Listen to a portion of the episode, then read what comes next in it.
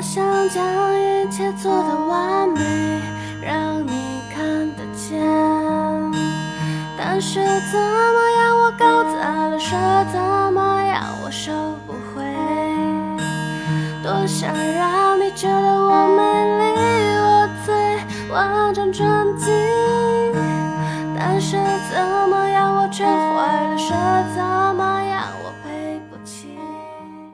Hello，小伙伴们，大家好，欢迎收听我们最新一期的秋后算账节目，我是主播雨薇。那事隔一个星期，跟大家好久不见，因为前一段时间我在旅行，同时因为跟 What Do You Mean 的主播 Fleur 探讨了关于上一段时间沸沸扬扬的有关全西西对话上野千鹤子老师。制造出来的这些话题哈，我这个人不是特别喜欢追赶热点，所以我是特意的也把这期节目延后了一下发布，希望能够沉淀一段时间，能更好的做出一些探讨和交流。关于全西西这件事儿，其实我没有太关注，也是因为 Flair 他把这个视频发给我之后，我才有机会看到这一切。当然，我看到一些社交媒体上。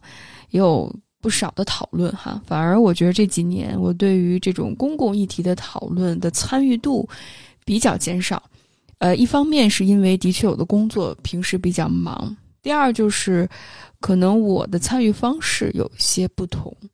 我觉着对于这种特别宏大的主题的探讨，可能我没有太多的兴趣了。而更重要的是，我会用一些更实际的、具体的例子去发声，然后通过进入到某一个具体的一个例子里面或者场景里面，从而输出一些呃女性主义或者女权主义的一些价值观。比如说我之前做的关于张婉婷、呃再见爱人的那一期系列里面的节目，这也是我自己选择的一种方式。呃，当然在这儿我并不说这种。宏大的叙事或者对于女权的这种定义的讨论，在互联网上没有意义，它非常有意义。而且我觉得大家越来越关注女性主义这个话题、女权主义这些话题、女性的主题，包括女性的命运，能够去探讨关于性别、阶级、关于种族、殖民主义等等这一系列的话题，非常有必要。而且我这几年有关于咨询。包括女性主义之间的理念是交叉进行的，所以女性主义某种程度上极大的影响了我在咨询当中的实践，而在这个过程里面，影响我最大的一个作者就是 Bell Hooks。我从 Bell Hooks 的身上能够找到非常多闪光点，而这些闪光点它不只是带有一种力量感，一种对于。当下不公不义的一种发声和表达，它是保持着愤怒、不断的抗争的一种力量。但同时，我不仅在 Bell Hooks 上，也在商业千鹤子老师，包括这些六七十年代非常活跃的女性主义先驱式的人物，他们身上看到了非常让我感觉很吸引人的一点，就是他们的温柔。这种温柔不是我们传统意义上定义的女性，你要温柔是那种无条件牺牲，或者是被规训的那种驯化式的温柔。而这种温柔是她保持一种力量、一种锐利、一种即使我知道你被压迫，或者是即使对我造成了伤害，我依然不会。去把你对我的伤害，或者是结构对我的伤害，或者因为你受害，所以你去或多或少伤害别人，把这种伤害内化成为对自己的伤害。所以这种力量感，我觉着特别特别的吸引我。这也是在做这期节目的时候，我在旅行的过程里面，我因为这期节目先跟大家道个歉哈，因为音效可能会很糟糕，因为那个时候我在清迈的晚上在室外录的这期节目，可能会听到。虫鸣啊，还有一些室外的噪音哈，所以音效不好，请大家多多包涵。我其实，在旅途的过程里面一直在读 Bell Hooks 的三部曲之一，叫《Salvation》拯救。而这个部分里面，Bell Hooks 探讨了非常多关于女性主义发展的一些困境和挑战。而它有一个非常重要的主题，也是在《爱的三部曲》里面非常重要的一个主题，就是关于爱。我我在节目里面也说过，我觉着首先说到爱，大家就会觉着特别的弱，就是感觉好像特别的呃，有点像一种，甚至有一些传销的性质啊。因为现在很多无论是呃团体也好，就是那种 cult 团体也好，大家都会说啊要爱人啊，然后一些呃特别。疯狂的团体或者是邪教的一些团体也会在说要爱呀，会把很多这种大词儿往上拽哈，就会让人觉得这个好像是一件特别廉价的事情，动不动就说爱。但是我在我这几年咨询的时间里面的反思，因为我接触到大部分的群体都是创伤的一些来访者，而这些伙伴从他们的身上，我能看到极大的力量感。而这种力量感，并不是说好像我一下子就好了，或者是我没有恐惧了，我再也不用去被这种伤害所捆绑住，我的创伤已经疗愈完全了，不是，而是面对自己的脆弱，面对自己受伤，面对自己在那一刻无助的事实，我能够去拥抱它。而这我也一直在内在小孩疗愈的过程里面跟大家说到的，就是。当你面对那个受伤害、无助的自己，你是选择继续告诉他你为什么不站起来，你为什么不反抗，还是在那一刻我能够告诉自己你辛苦了，在这一刻我好想抱抱你，不是你的错。所以我觉着，在我自己的疗愈，包括我看到很多小伙伴疗愈过程里面，特别是边缘化的群体，女性主义，或者是。女性主义所倡导的这种，我们要反抗抗争，我觉着非常的重要。这是一个解构的过程，那重构的过程，其实光需要有这种摧毁的力量、反抗的力量还是不够的。当我们去解构它的时候，势必需要去重构，否则我们的自我是处于一种破碎的状态。我们知道了很多，了解了很多我们所受的伤害。但是我们是谁？我们如何建立关系？如何建立一个社群？有没有超脱出父权制所告诉我们的这种控制和被控制的关系呢？我觉得这个是，无论是我也好，或者弗勒也好，我们在整个话题探讨里面所想要去探索的一点。所以全西西他。问出那句很经典的，说尚野老师，你二十多岁就不想结婚生子，那是不是被男性伤害过？他的目的是什么？我觉着不重要。当然，你也可以说，嗯，这是一个无知的体现，或者是分明在制造话题。我觉着大家可以给他一万个理由，但是具体是什么其实不重要了，因为我相信背后他的理由只有全西西他自己知道。无论是他真的。我就是想问一些打引号的蠢问题也好，或者是我就想制造话题，我就没有好好看。其实我们探讨这个话题，如果只是，呃，在全西西身上，其实没有意义。更重要的是，有没有让我们去思考，关于我们去探讨女性主义的话题，或者是探讨女性之间的命运、女性之间的情谊之间，有没有什么可以值得我们去反思，或者是继续去探索的部分呢？我我一直跟大家分享，就是我读到 Terence Real 那个那位男性的心理咨询师，他所提到的在父权制所形成的一个叫心理学父权制 （psychological patriarchy），其实就是父权制在人际关系当中的演一种呈现，就是它还是以一种我支配你，我控制你，你处在一个被控制、被支配的这种状态下。所以，面对脆弱，我会下意识的去攻击他，从而让你服从我，因为我的目的是控制你。而这种控制和被控制关关系，其实是一种出场的设定。如果我们说男性的出场设定是厌女，或者是回避的话，那女性的出场设定在整个厌女的社会里面也是厌女，甚至是厌男，一自我厌恶。在关系里面，女性可能会更能够体察情绪，但是女性不一定会更爱一个人。所以在我最近的咨询的过程里面，跟很多的女性主义者、女权主义者去交流，我也非常感谢这些小伙伴很坦然的把自己脆弱表达出来。比如说，有经历过非常糟糕的创伤性的经历，在女权的社群里面被二次的伤害，被要求你要反抗，你要奋斗，否则的话我就要抛弃你。我能感觉到大家还是初衷是我希望你变得更好，我希望你能够获得更公平的对待。但是这种方式和方法其实还是父权制的这种模式，就是看到脆弱，我要去。忽略它，我没有一个安全的空间去表达。还有就是很多女性主义者说我要探索不同的关系、多元关系，但好像我外表看起来很女权，但是内心很大爹，有一种爹味儿。然后他就问我，他说：“雨薇，我觉着很失败，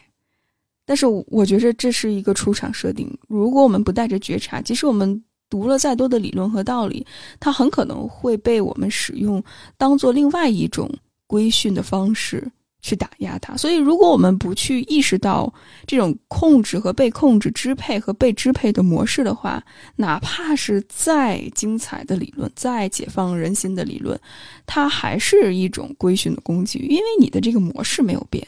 所以，你咋再东再多的东西放进去，它还是会重复这样的模式。同时，我也看到很多男性来访者，在面对整个性别结构对于男性的规训，他会感觉到非常的羞耻、非常的不安、非常痛苦。他想去面对问题，他不知道怎么办，他害怕自己的男性气质被挑战，他害怕因为表达脆弱之后会被自己的伴侣所嫌弃、厌恶，甚至是他害怕被抛弃，所以他不断的去回避，甚至是会做出一些自毁性的行为。他不知道该怎么办。所以，某种程度上，男性也是整个性别结构的受害者，他也在处在这种支配和被支配的关系当中。所以，我其实，在过去一年，我一直在问自己，就是女性除了父权制所设定的这种无条件牺牲的女性的形象，和现在资本主义或者新自由主义所创造出来的这种消费的主体。就是好像我只要搞钱就好，我就爱自己搞钱，而爱自己某种程度上也是一种消费性的爱自己，给自己买这个买那个，然后我带货什么的。当然，我在这儿并不是说这完全是错的。我觉得女性如果有更多的选择和经济上的自由是件好事儿，但是这并不是真正的解放，这可能是也是一种变相的压迫。那有没有一个不同的解决方案？而很多时候，即使我们谈论女性主义的时候，也是一种规训，就是我们不允许这种多元的声音、多样的声音存在。所以，如何能够真的创造出来一种多元性？如何能够赋权给女性？如何能够真的去妥善的关怀自己的脆弱，而不去打压她？这是我觉着我们下一步需要去思考的。而 Bell Hooks。在他的《爱的三部曲》里面告诉我们，即使压迫、剥削依然存在，但是我们依然可以选择爱自己，而爱自己是对于自由最微小的一种实践，同时也是最重要的实践。即使我们有了权利，但如果我们没有爱，我们认为自己不配得爱，我们认为自己不值得爱，我们也没有办法打破这种支配和被支配的模式，因为我们。内心深处觉着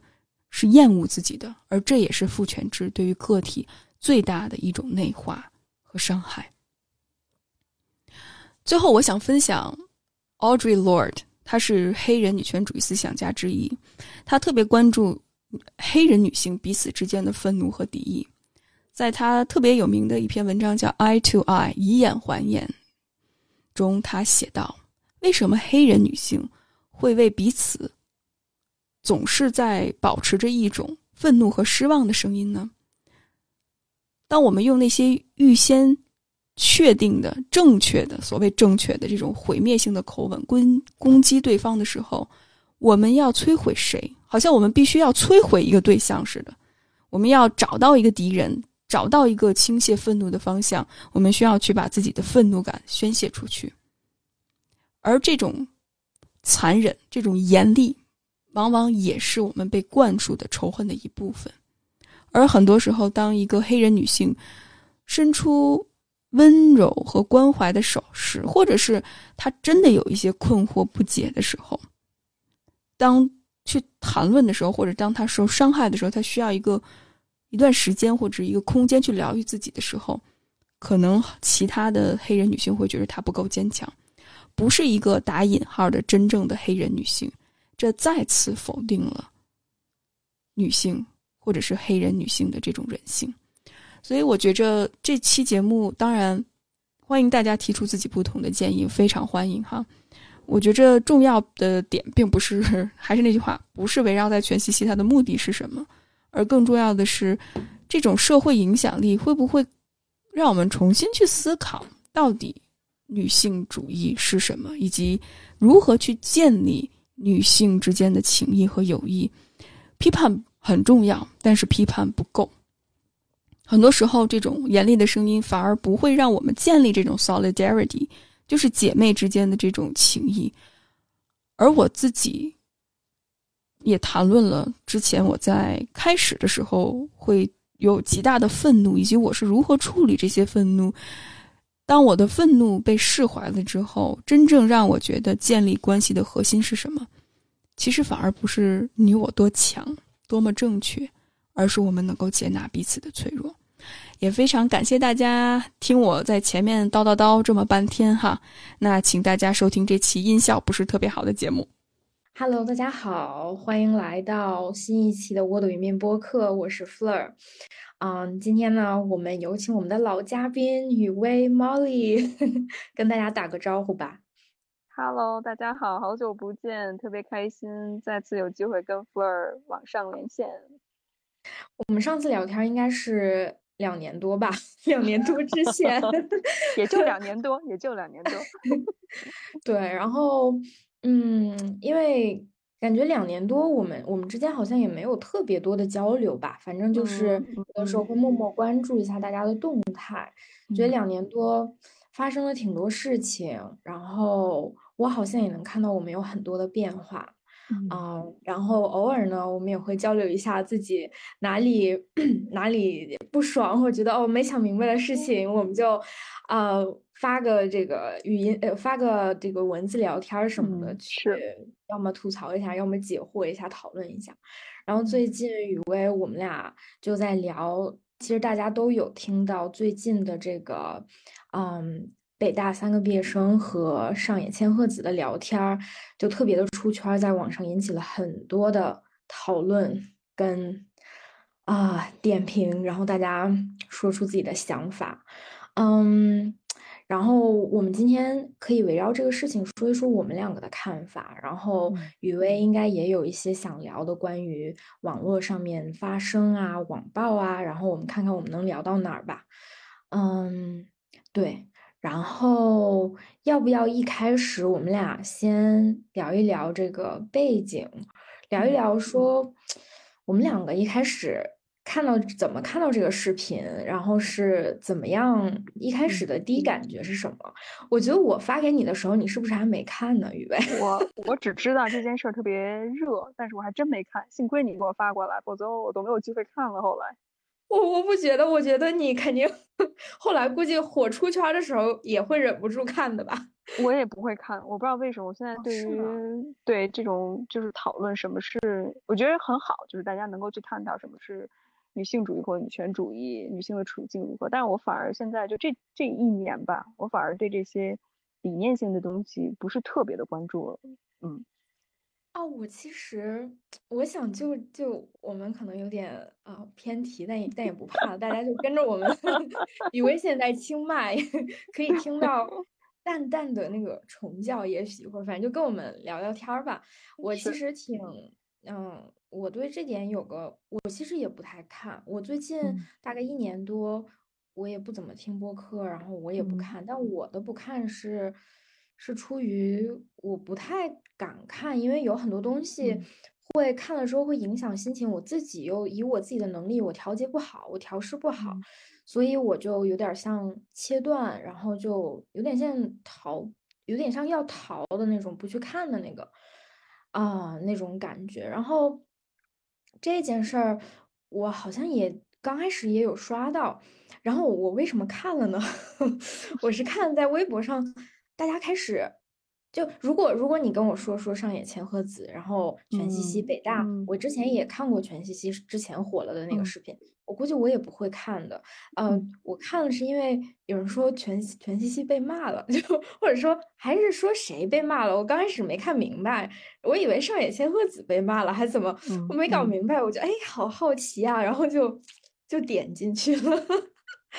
然后，哎呀，也是点进去之后，就发现对这件事情就是心情被牵动的也挺大的。然后你看了一个，他就又会给你推第二个，然后有大家的评论，然后，嗯，就像吃瓜一样，就就陷进去了。嗯，对。然后我自己，我第一次看那个视频的时候，我自己的这个真实的一个个人的反应就是。我没什么反应，我觉得哎，这视频做的挺好的。然后我觉得哦，他们三个问了一些挺好的问题，嗯嗯。然后我我也觉得哇，被上野老师圈粉了。然后这个时候我就把这视频发给你了，是这个时候。然后这之后我才发现这个视频出圈儿。不只是因为上野老师的回答很有价值，然后这个视频很好，主要是好像引起了大家一些很多关于这三个采访者，然后他们的北大的标签啊，然后全西西这个博主自己本人的一些经历啊，然后他在视频上的态度啊，被大家 拿来去分析，然后去表达自己的感受，好像很多是热度是聚焦在这个方面的，嗯。毛利，那你你一开始你最开始看了视频，就还没看什么其他的那个，你当时自己看完了是什么反应，什么感觉？嗯，我觉着这三个女生，因为我之前是完全没有关注她们的，所以我没有办法了解她们大概的风格是什么。但是如果只是从这一个视频来看的话，我觉得我很认同福尔的观点，就是他们问了很多非常。好的问题，可能对于很多人来说，甚至是有一些些不太政治正确的问题，但我觉得他们能够把这些观点表达出来，我觉着还是挺有意思的，嗯，而且的确我会感觉到，特别是全西西他问的第一个问题，就是你赵野老师，你是不是因为被男性伤害过，所以才会转向女性主义的这些理论？哈，我那一刻我的。感觉就是心里咯噔一下，因为即使我这么想，但是我也不敢这么说。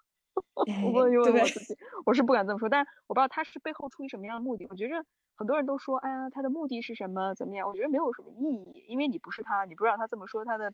到底他出于什么样目的。但我觉得更有意思的是，看到大家因为这一件事情会激起千层浪，后续的这些大家在网络上一些探讨的，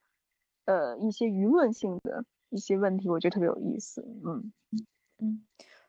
我特别喜欢雨薇你说心里咯噔一下，因为我有这问题我也不敢问，我我我 特别特别能同理那种感受，然后我想说。我想说，这应该不是一个很奇怪的事儿，就是我真的觉得能问出这个问题不是一个很奇怪的事儿。也许大家可以连着我们俩一起问。估计咱们聊这种问题肯定会被骂，所以我觉得已经做好心理准备了。Fleur，就说说真实的感受吧。我觉得我们也可以政治正确的聊一期，那还聊它干嘛呢？反正，嗯，对我。我真的觉得，我真的觉得他问出这个问题没有那么的奇怪吧？嗯，然后我这两天看到大家，这也是一个被大家特别不能理解的，就是唯独特别就是抓出来暴打的一个问题。然后我那天就偶然的，我突然间想到他的原原来的问题是这么问的，他说：“上野老师，你在二十出头的年纪。”就打算成为一个不婚主义者，你那么早就意识到了女性主义的事情，是因为你被啊男人伤害过吗？还是原生家庭有什么？你看他这个逻辑是，哦，老师你在二十，他现在是七十五岁嘛？那他二十二十岁的时候就是五十多年前，五十多年前，我们就什么女性主义这个那个的呀，都不都不知道。他的问题可能是一个人在五十年前的二十岁，他有在有在考虑，哎，我不想结婚。那那个时候的二十岁，他他去问一问，是不是受到过哪些伤害，或者生命中发生了什么负面的东西，让你哎萌生了这个想法？嗯，我我觉得好像是挺。合情合情合理的吧，我感觉福尔说这句话的时候，感觉 有一些些心理感觉比较复杂，不知道你现在感觉怎么样？嗯，对，我觉得就是表达一个明确观点的时候，可能就会 就会比较复杂吧。嗯，我之后也看到过一些。有有这方面的评论文章啊，有的时候我会点进去看一看，然后大家一个比较中立的一个视角，可能是先去批判他，就是说先说一说哦，这他问的几个问题有多么的厌女，然后是暴露了自己怎么样的拧巴，就是先去分析他一番，然后再说，呃，其实就是以为我们两个的。呃，有点像我们两个的态度吧。我们两个之前沟通的态度就是希望我们能够不去批判个人啊，然后去让个人有犯错的空间啊，等等。这个是我看过一些比较中立的一些评论的内容吧。然后，其实我想这可能也是一个更加对自我保护的 一个政治正确的一个说法。所以说出。哦，我觉得这个是合理的，好像反而是 不那么正确的一个说法。嗯嗯，我特别感谢福尔能够有这次机会，咱们可以从咱们自己内心当中可能比较真实，或者是站在一个不同的角度，我们可以聊一聊这个话题。因为的确，我也相信很多人会觉得，嗯，田曦曦她的言论很厌女，但我们反问自己，比如说我不反问其他人。我去反问我自己，我说，我们就在我就在一个厌女的社会，我时刻在厌女、厌恶自己，同时我有厌男的倾向。嗯，我觉得在这个社会里面，如果在既定的这样的一个性别结构，甚至是政治结构之下，如果我们完全不厌女，或者是不厌男，或者是自我厌恶的话，我目前觉着不太可能。嗯嗯。所以我觉得，如果可能，我们连这个探讨的空间都没有，我觉得也是一件挺遗憾的事情。当然，我在这儿并不是认同全信息他的观点，甚至我某种程度上也很认同这些博主所说的，他作为一个女性，她感觉到焦虑，并且我能感觉到她在整个社会结构下，虽然她，我很多人说啊，那个北大才女啊，然后她拥有很多社会资源。我觉得她跟其他女性相比的话，可能会有，但是其实她并不是一个当权者，她并不是真正在社会上我们所说的百分之一，甚至是百分之十的那个金字塔顶尖上的人。真正有权利的人，他连发声都不用发声，他是不需要去支用这种炒作的行为去获得流量、获得关注度，而往往是中产，在这个社会里面是最焦虑的。而这些焦虑能够从他，我后续后来，嗯，听其他人探讨，我也陆陆续续看到了他关于生育、关于他跟老公的性生活的一些言论哈，你就能感觉到这是一个极其焦虑的一个女性，而且我相信很多人都从她的身上能够看到自己，我觉得这反而是一个特别好的，我们可以去带入自己的一个话题，而且我觉得现在社会其实给女性选择不多。我们之前可能都是以一个传统意义上的牺牲的女性为主，就既要成为一个照顾家庭的母亲的形形象和角色，同时呢，现在新时代我们说的女性要解放，而这种解放的主体也不是一个真正好像我拥有自己的权利，我可以选择，我拥有自己的欲望，我了解自己的需求，而更多的是一个消费的主体，嗯，就是我要挣钱，嗯，我要就是。变得更牛，我要更更多的话语权。其实它还是在男权这个制度的逻辑里面，就是我要更多的权利，我要更多的特权。嗯，我觉得这个没有问题。但是其实我们还是在这个系统里面，要么就是你控制我，要么就是我控制你，要么就是你打压我，要么就是我们打压你。所以即使我相信这一点可能也会挨骂哈，就即使我相信有一天真的女性获得了更多的特权，如果还在既定的这种支配和被支配的社会结构下的话，可能还是会有不平等的事情发生，可能是有一些有权利的女性去歧视一些没有权利的女性，甚至是有些有权利的女性去歧歧视一些没有权利的男性。因为我们现在说的更多的是性别的视角，但是在一个如果我们用这种 intersectionality 的这个视角来看的话，除了性别之外，还有阶级，还有种族，还有性取向。那这是一个非常复杂的一个结构。我们不能说女性怎么怎么样，我们探讨的是什么女性呢？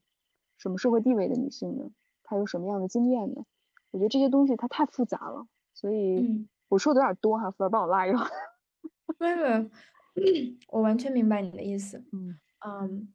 我我特别特别喜欢你一开始说，你一开始说，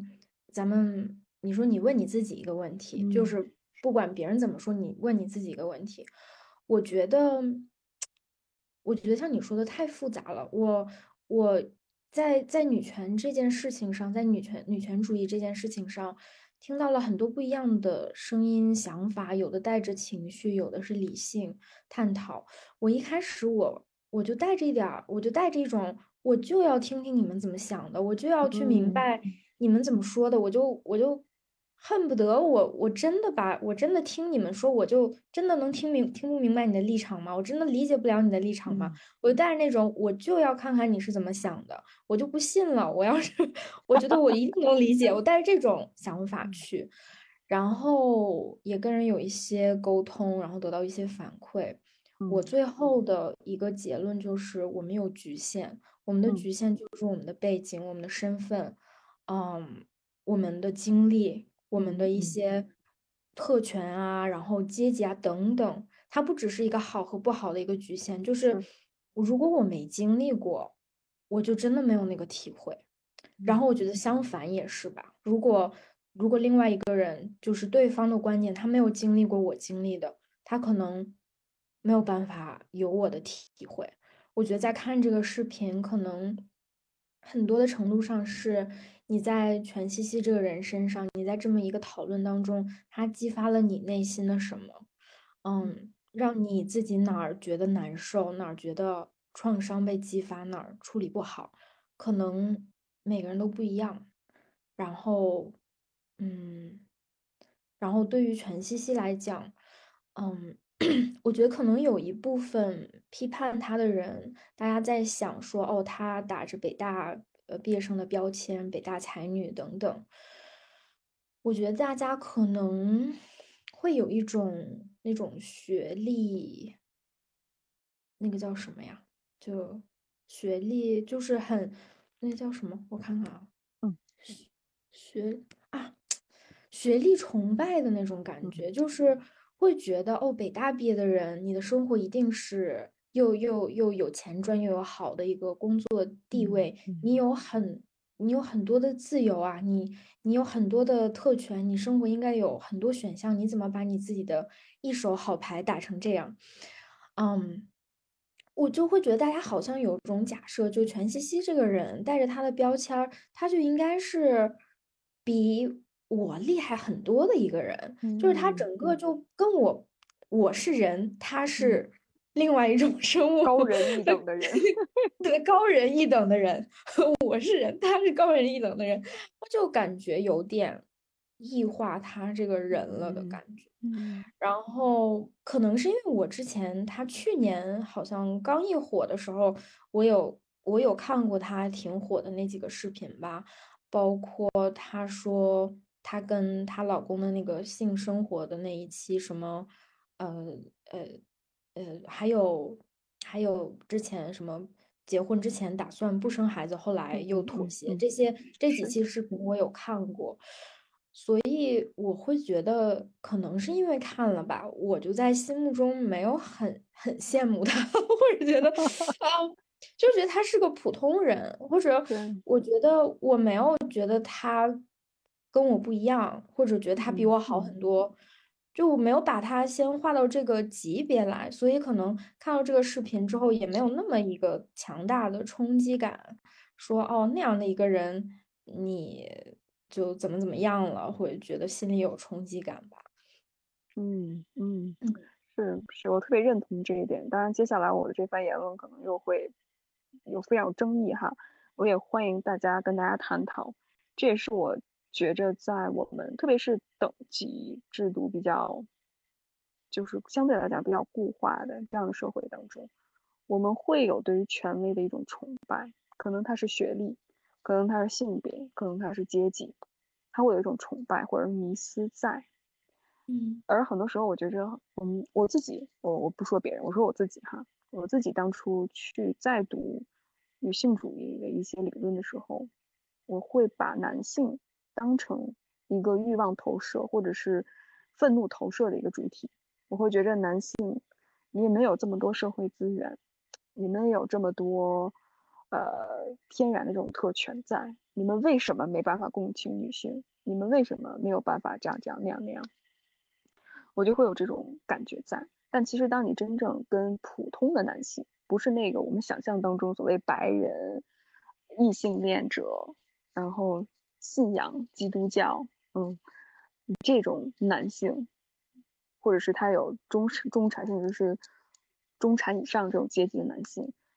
我们真的回过头来看一看普通所谓的普通的男性，就普信男，就为什么他们会又普通但又那么自信呢？其实他背后是一种自卑。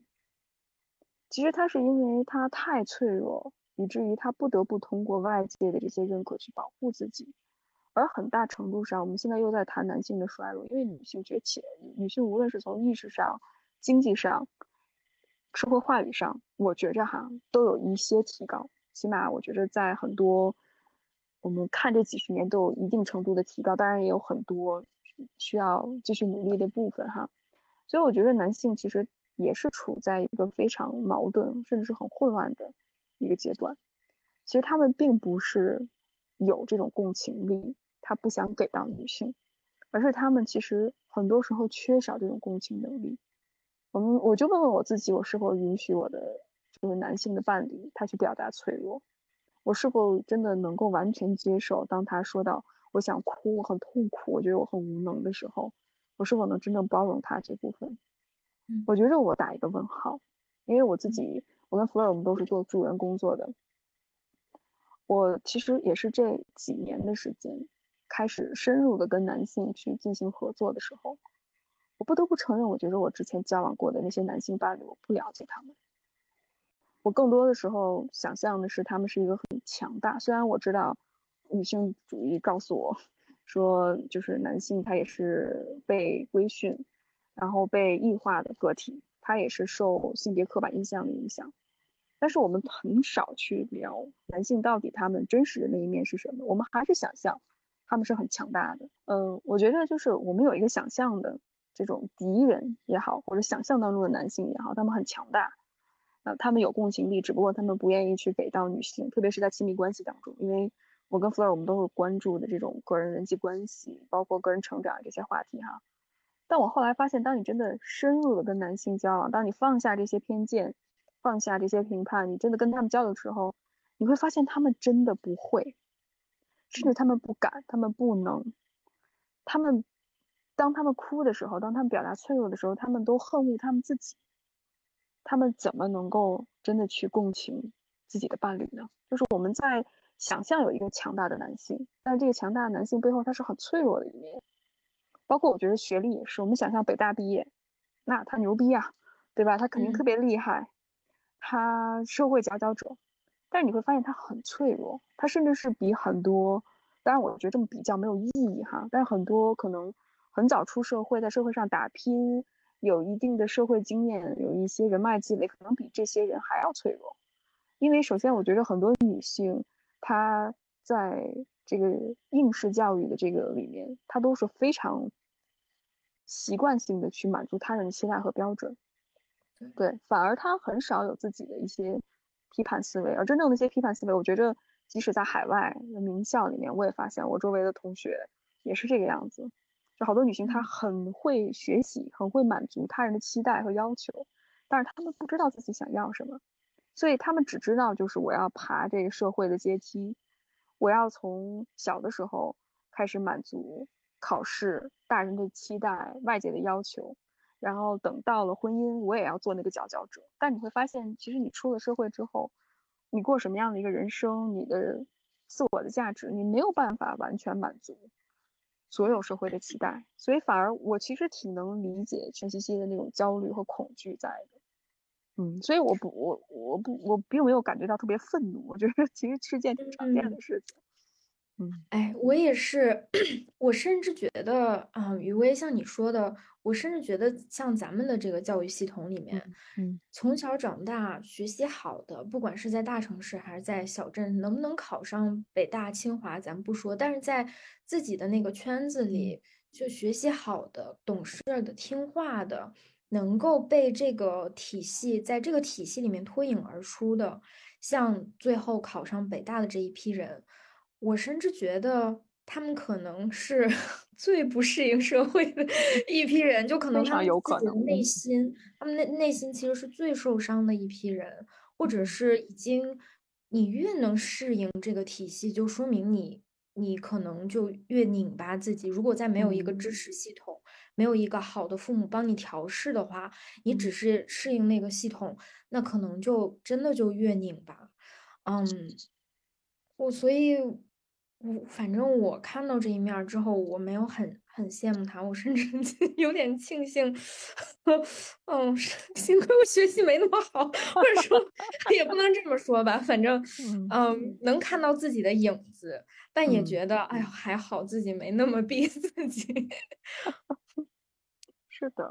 是的，而且我看到好多女生到最后，男生也是一样，就是他从小顺着这个路径去发展的话，他内心其实到最后他是很缺少生活的意义所在的。其实他很，就我们经常前一段时间流行的那个空心病，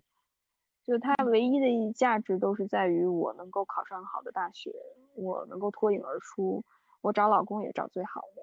我到时候生孩子，我们家孩子也是最聪明的。就是这样一一步一步，所有做价值感都是基于这种竞争跟比较之上，其实活得非常辛苦，甚至是胆战心惊，因为总有比你更好的，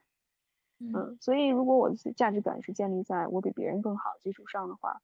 你是没有一天可以安宁的，可能你会在这一秒庆幸，哎，比如说我比弗尔学习好，那后一秒我就看到，哎，其他的人学习比我还好。嗯，那我就觉着特别可怕，或者是今天我看 Fleur 混的比我好，然后我暗自觉得特别嫉妒你，那我可能就一直每次见你我都很嫉妒你，所以我觉得这是我们想要的生活嘛，这是我一个一个健康的，一个真的有力量感的自我，内心没有力量，到最后就会感觉到总是非常的不开心，所以抑郁、焦虑，甚至会感觉到自己生命没有意义。活着就不知道为什么而活。嗯嗯，刚才 刚才雨薇你聊到男性，然后恐弱这一块儿，我就真的我也挺有感受的吧，就是因为我我也就是我也结婚了嘛，而且结婚了很多年，然后我老公还是白人，然后就很多我抱歉，希望没有冒犯到你说。啊啊，没有没有没有，从从你那儿我完全没有什么，我是想分享我跟我老公的，就是我们处理我们的关系这么多年下来，一直我觉得总体来说我我是满意的，但是这么多年下来，我们沟通的越来越深入，我们对彼此的了解也越来越多，我们走向了关系的，其实我觉得像最内核的部分，我们走向了我们关系当中出现问题。的最内核的原因，就是在我觉得，在今年，就是这过去的几周才发现，才真的我们两个承认这个问题，就是他能够全盘的接纳我，就是我是一个什么样的人，我的好，我的坏，他都能，他他他是 OK 的，但是我没有办法接纳他，嗯，他我没有办法，他身上有一些东西。让我觉得不够好，很怂，或者说不够不够不够 achieved，不够那个嗯，说话的方式啊，或者说做事儿的方式啊，处理问题的方式，对待生活的方式，我觉得不够好，我就会批评他，我会控制他，我甚至想改正他。然后这种这种想去改变他的这个我内心的这种不适啊，就贯穿在生活的小事儿当中。然后我还不承认，我就觉得我都我特别好，我比你牛，我比你厉害，我比你懂，呃，懂生活，我比你要过得好，有能力等等等等。然后我我最近发现，就是我没有办法，有很多事情我没有办法接纳他，就是他自己就是那个样子。嗯，他可能不完美，有一些事情他就是在我看来做不好，但可能在一些其他的人，在大部分的人眼里，他有的。我们有一次在吵架的时候，他就是真的哭也没，也不是说哭着吧，反正就很歇斯底里的跟我说说，我在我身边的人眼里挺好的，我不知道，我我是能说好话，我是能讲清楚话，我是一个有能力的人，我。不知道为什么，我就在你这儿会觉得自己不好。嗯，我觉得这是一个挺挺内核的关系当中的一个问题。然后，然后我就，我就突然间发现我很恐弱啊，我就是恐弱恐的不行了呀。我就是，而且，然后。我们他现在也大概知道我是一个什么样的状况，他是能以一个非常带有慈悲理解的心态接纳，哦，接纳我，然后也会也会烦，也会不开心，也会觉得 so tired of it，但是总体来说是能接纳的。然后我那个时候就发现，我为什么那么想。改变他，那么想批判他，其实我根本就接受不了。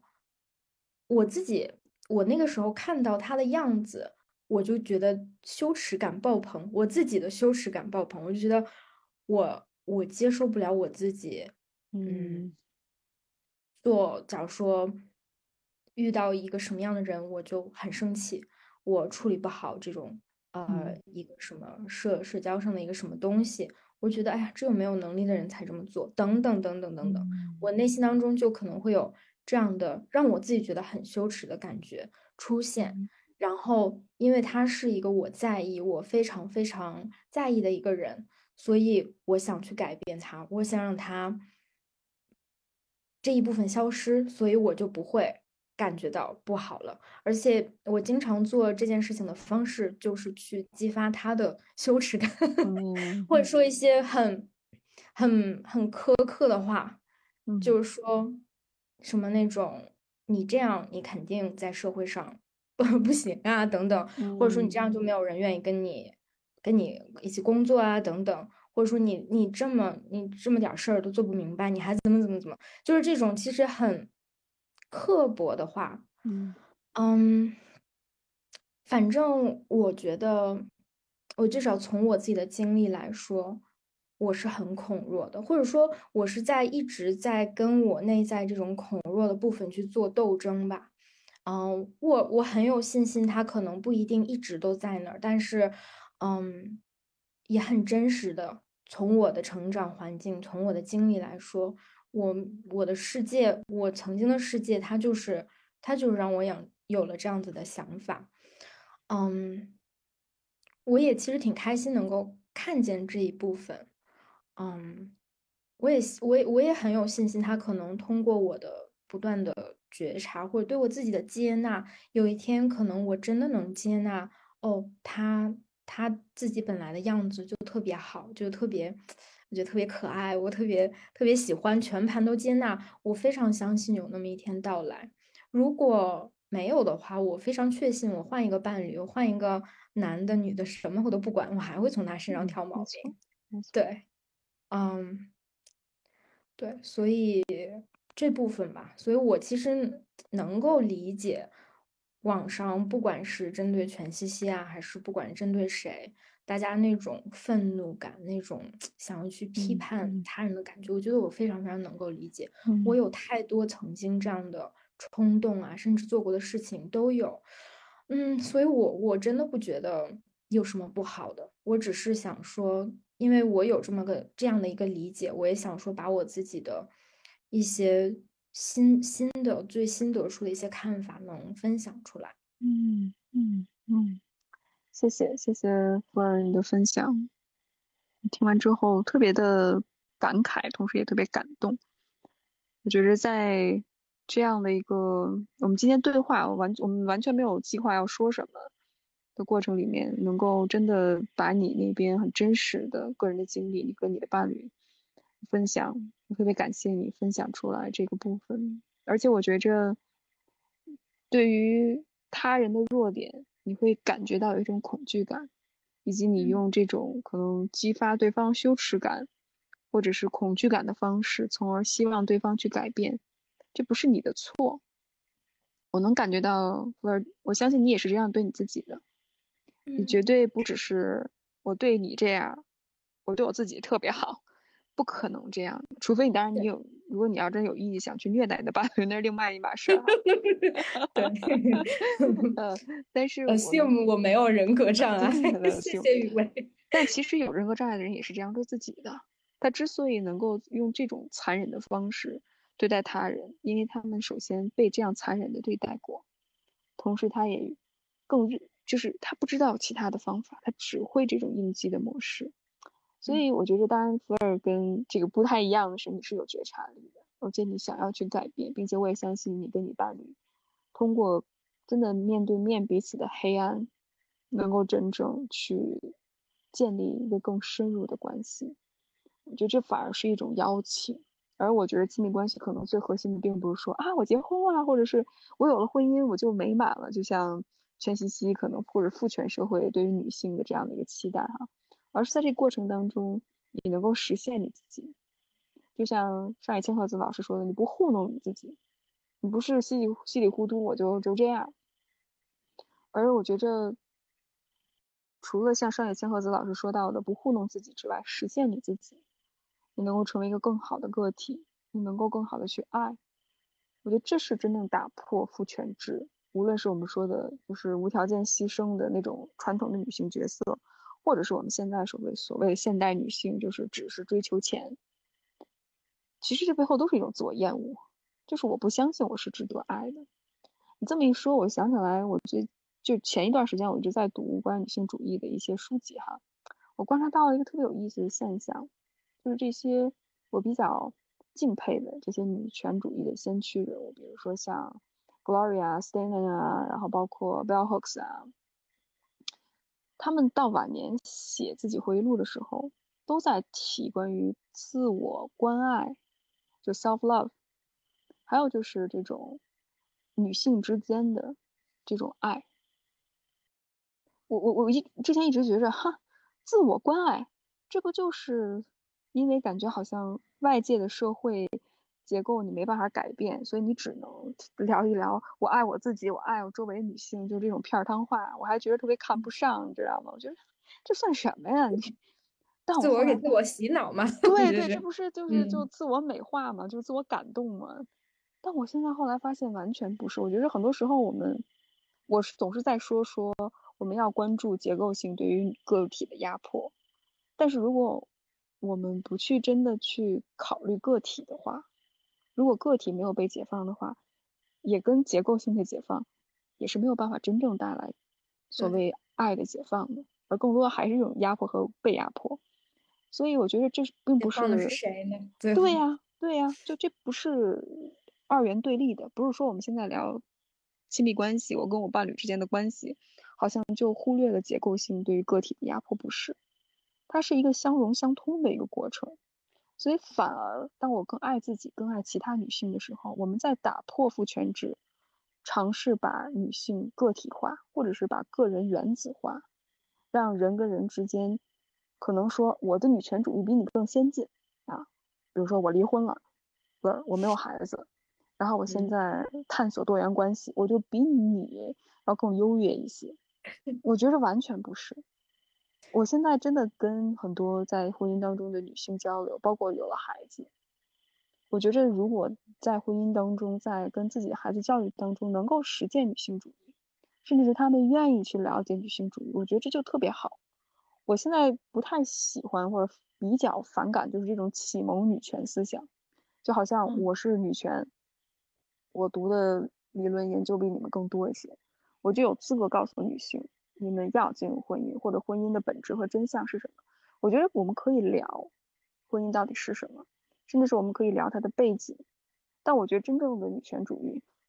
和真正的女权主义。我我又用这种词，但你 你懂我意思。发抖 的一句话。对对对，我说的不是那个大写的 T truth，是小写的 truth，就是小写的 T。它不是说它是绝对的真理哈，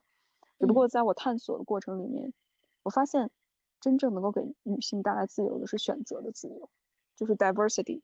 那这种 diversity 是真正的多元，不是我们所说的政治正确。好像我穿一件有彩虹的 T 恤，或者是我。买什么怎么样，就是通过消费或者购买所形成的这种对于多元化的支持，而是我真正尊重他人，我理解共情他人的选择，我不会因为我跟弗尔选择不一样，所以我们之间就会产生一种嫉妒或者是攀比，甚至是竞争，我要比你优越，甚至是我要打败你的这种言论，甚至我并不觉得。就是所有人都适合婚姻，我也并不觉得所有人都不适合婚姻。我觉得这是应该给女性自己去选择的，而这个多元化，我觉得是非常重要的。嗯嗯，对，让我想到，让我想到我之前，呃，跟另外两个朋友也聊了一期女权，也是去年的这个时候。然后他们两个问我，说我为什么选择进入婚姻？我记得我当时给了一个冠冕堂皇的一个答案。我现在让我回想一下，我就是瞎搞的，就是觉得，就是觉得，就所以呢，所以我我其实有好久对这个，嗯，二十多岁、二十出头，就是去做婚姻这个决定，我我感到非常的羞耻，就是真的觉得我把这件事说出来。那简直就是要被笑话、被指责、被批评。嗯，我觉得有这个可能，我也觉得会这样。嗯，我现在就觉得，那那怎么样呢？这，嗯，我觉得我自己的，嗯，生活也不能算是对错，就是就是这么样，就是就它发生了，就是发生了。嗯，然后。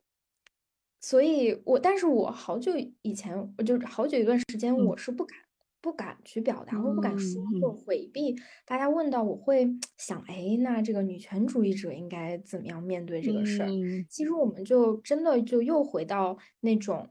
像教条主义一样，嗯，是应该这样，不应该那样，把我自己放在那个框架当中。其实背后最大的一个驱力就是羞耻感，就是我如果不按照那个。一个标准来的话，我会成为那个不好的人，我会被群体所抛弃。羞耻感对一个人来说的威胁太大了，就是它是我们人际上的锻炼，包括网暴也是。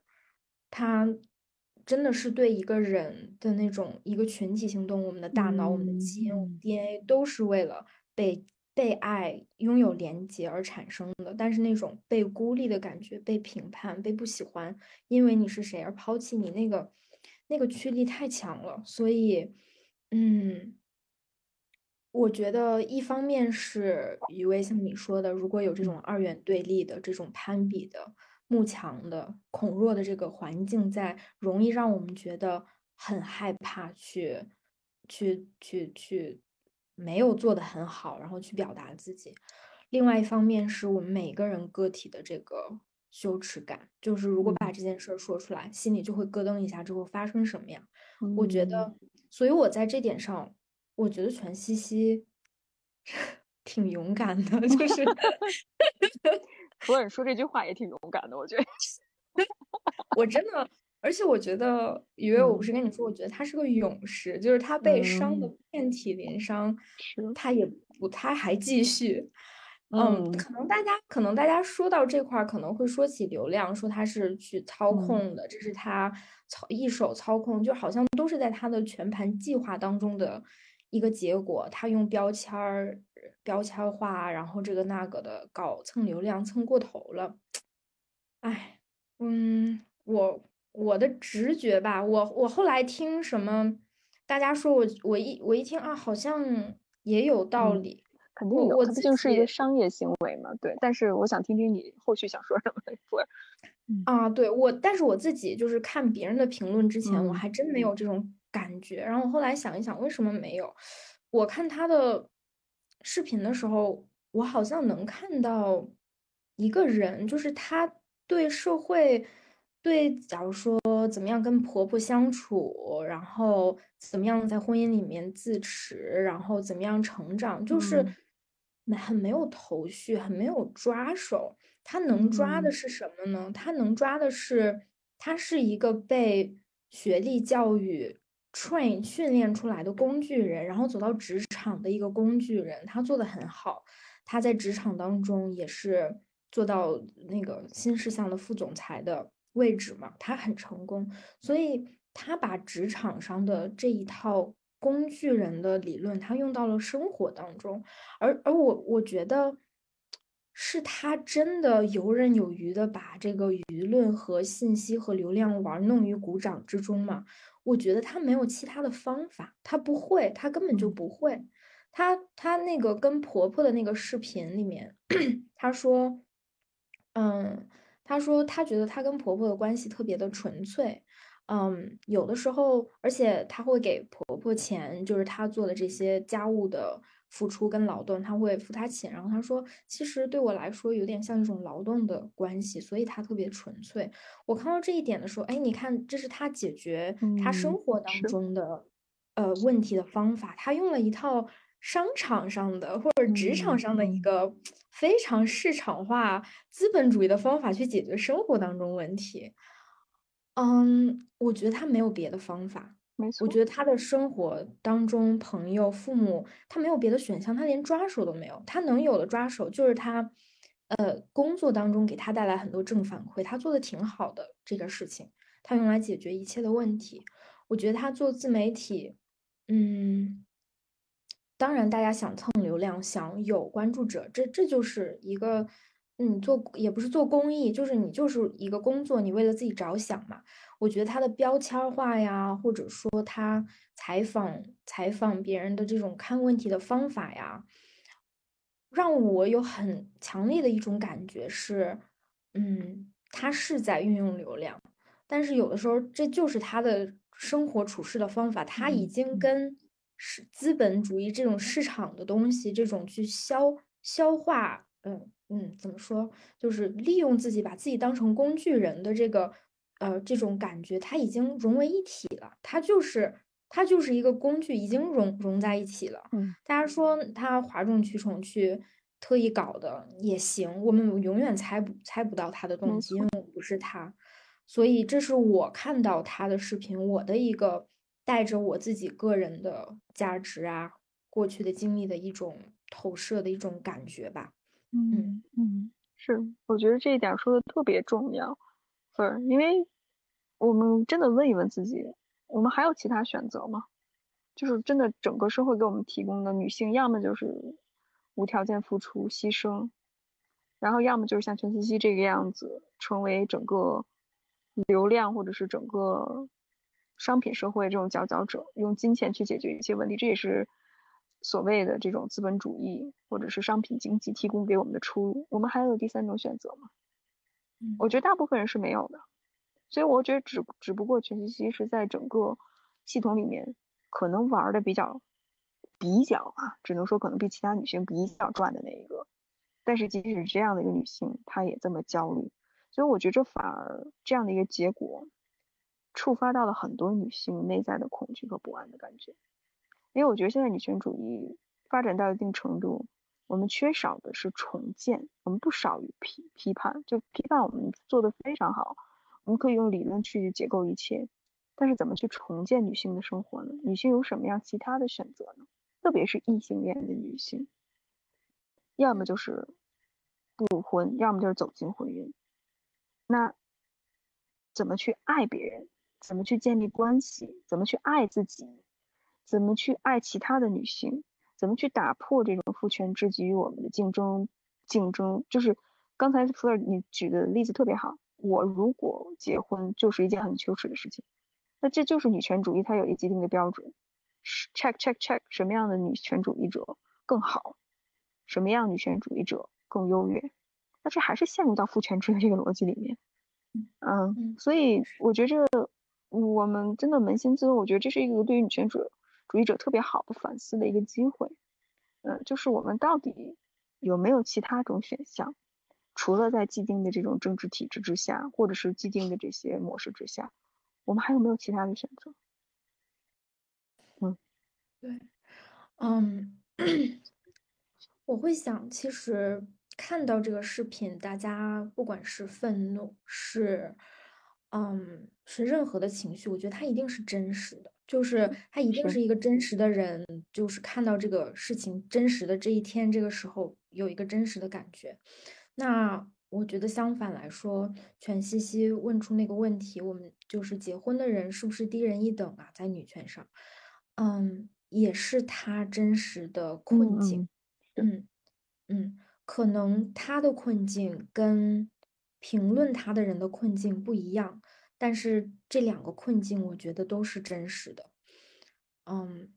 所以，我可能看，也许也许你是更能共情一个，或者更能更共情另外一个。嗯，我觉得有的时候我们没有办法跨越我们我们的这个背景。我那天 看到我的一个朋友圈好友，他分享说，在在美国上学，嗯，然后会发现，在那边玩的来的都是。美国本地的人会少，就很多国际学生啊，或者是，嗯，LGBTQ 的学生啊，或者是一些移民的呀，或者即使是本地的，可能是一些弱势群体啊，才跟我们国际学生玩的好。然后他说，嗯，我不知道，我就特别困惑，嗯，是不是没有经历过，没有人生经历过这种力量的，嗯，权力的。下方吧，就是那种权力的，嗯嗯，弱势的那一边，没有在任何的情呃任何的 identity 上经历这这这种人生经历的人，是不是真的没有办法去跟跟我们有在权力弱势方的人去共情？他说，会不会有一种可能，说一个超级大富豪白呃一个白人小哥，然后接受通过接受了教育，然后通过后天的一些努力，能够为没有伞的人撑伞，就是真的能够去共情那些没有他有特权、比他更弱势的人，没他他没有经历过那种受到歧视的生活，但是能够为受到歧视的人撑把伞。嗯，我当时第一反应是不能，我不知道雨薇你怎么想，我就是觉得，嗯，也许他愿意去为别人撑把伞，他也不知道要撑到哪儿，他也不知。道怎么能帮到你，他带着一颗赤诚之心，估计也用不到对的地方，因为他没经历过，他没经历过，他就是不知道，所以这就是我就是能体现到体体验到一种极大的局限感。嗯，我们人生经历，我们的一些生活各个身份的议题啊，什么，嗯，地位的议题、教育的议题等等，就是有的时候我们只能以一种谦卑的态度说，哦，我可能不明白，我愿意听你说一说，但是好像不能够说，我真的明白你，我明白你的处境，我跟你感同身受，我觉得这 不太容易，嗯。是是，所以这就又回到了我们一开始的这个议题上来。为什么我最近对于这种网络上议题的讨论，嗯，兴趣不是特别大了？当然，我非常尊重大家愿意继续去关注讨论哈，它有它的呃有价值的部分。但是我为什么不愿意？是因为我现在特别难去概括总结一件事情。就为什么我会说我所说的所谓的真理哈，都是小写的真理，它时刻可能会被我推翻，就是因为。你就会发现人太复杂了，你不了解，比如说我，可能我在婚姻当中没有待多长时间我就出来了，所以你说真的在婚姻当中，甚至有了孩子，要处理复杂的婆媳关系，这些女性，我觉得我不了解他们，而且每个人的经历不一样，我正好是做这种助人工作的，所以我真的没有，我觉得我没有资格告诉别人你要怎么做，怎么做是正确的，我谁呀，对不对？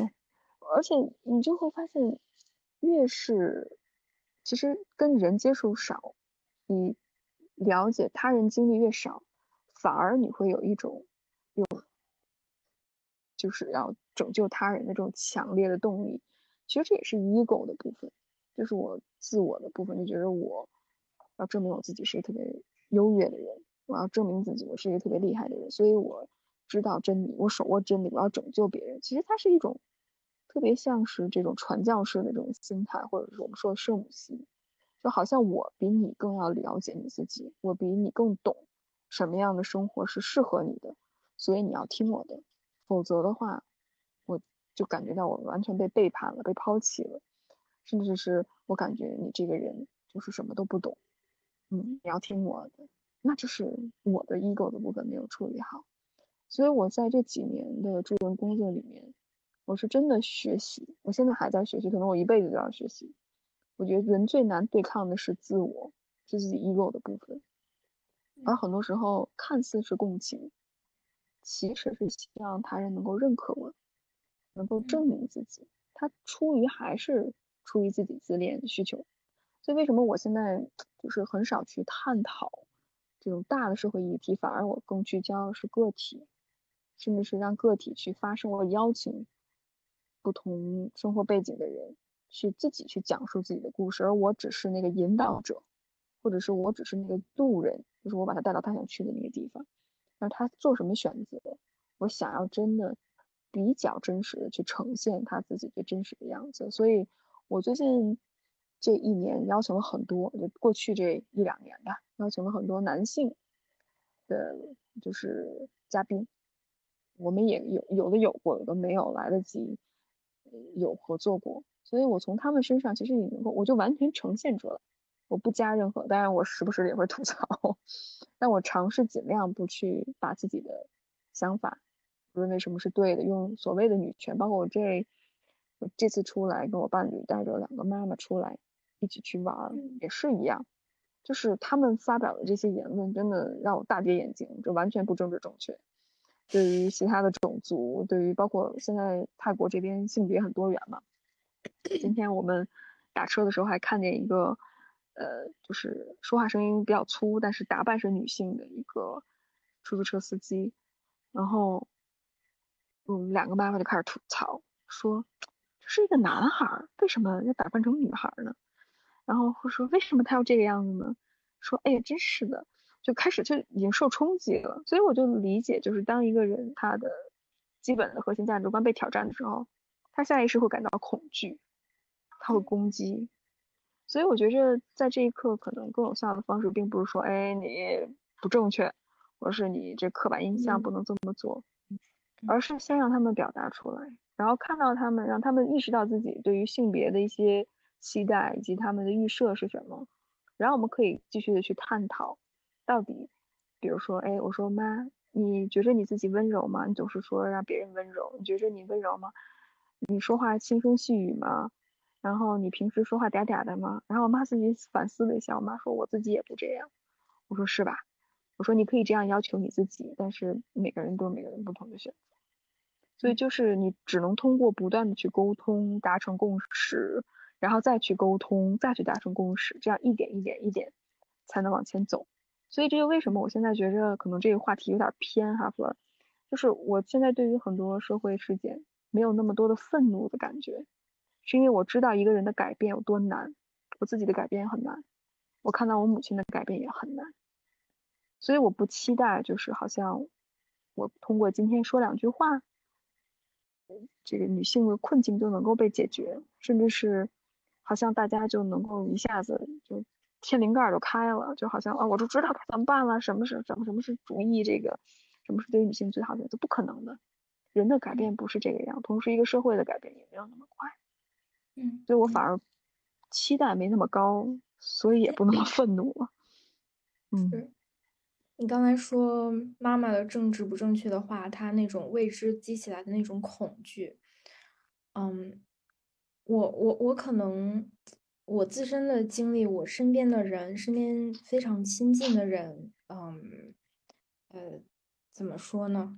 就也也算是家里面吧，就是也有这方面的一些真真实的故事，然后我从这种亲情纽带里面感感觉到接受。性别多元这一件事情，然后从父母的眼光，呃，父母的世界是怎么样的？其实我感觉到特别多的爱，就是，嗯，一开始我感觉到的特别多的脆弱跟恐惧，它太真实了。就是作为父母，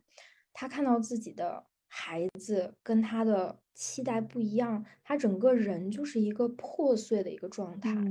然后这个时候。你我能够理解，你得多强大、多勇敢，才能把自己的这个破碎、自己的伤痛放到一边儿去说，你是我的孩子，我爱你，我想要你好，你怎么开心我才开心，才能把这个他的恐惧放在一边儿去去做，去爱用用爱这件事儿去对待他们。我觉得这本来就不容易，但即使是这么不容易的一件事情。发生在非常普通，什么女权这个那个的，连学科都没上，可能都没上过的家庭当中，我能够看到这些年下来，嗯，作为父母辈的他们在变化，没有变变成那种，嗯，以就是家里要举彩虹旗，就是大家都 放开开心，绝对没有，但是，但是我觉得那个爱。它一点儿点儿能够流淌过来，也许就那么一个缝，就是假如说一年下来，可能就那么过节回家那么几天，他说那么一句话，可能就可能就到这种程度。但是我能感觉到那种放下自己去爱别人、爱自己的孩子的那种尝试跟努力，他一点儿都不容易。所以我觉得看到这个，我带了很多的，让我觉得挺乐观的，或者挺充满希望。就是其实。如我们如果一开始就带着一个对立的心态，我要改变你，我要需要你接纳我，我才爱你，我才会觉得被爱等等，这个期待真的是挺高的，而且真的会受伤，而且对方他可能就是有限的，就是有局限的，他可能做到的能做到的就那么一点点儿，但是我真的很，我挺相信，嗯，这个改变是可能的，或者说这种。嗯，不管我多么的感觉到多么的可，就是害怕、恐惧跟脆弱，也许我内在对孩子的爱会激发激发起我身上的那么一点点勇气吧。嗯，所以我还挺挺抱有希望的。是的，是的，我也是看到，特别是如果你跟个体打交道时间长了之后，你就会发现人的潜力是无穷的。甚至是你会被很多意想不到的一些像是奇迹一般的东西。当然，在这儿奇迹并不是说我今天这样，明天就改变，完全改变，是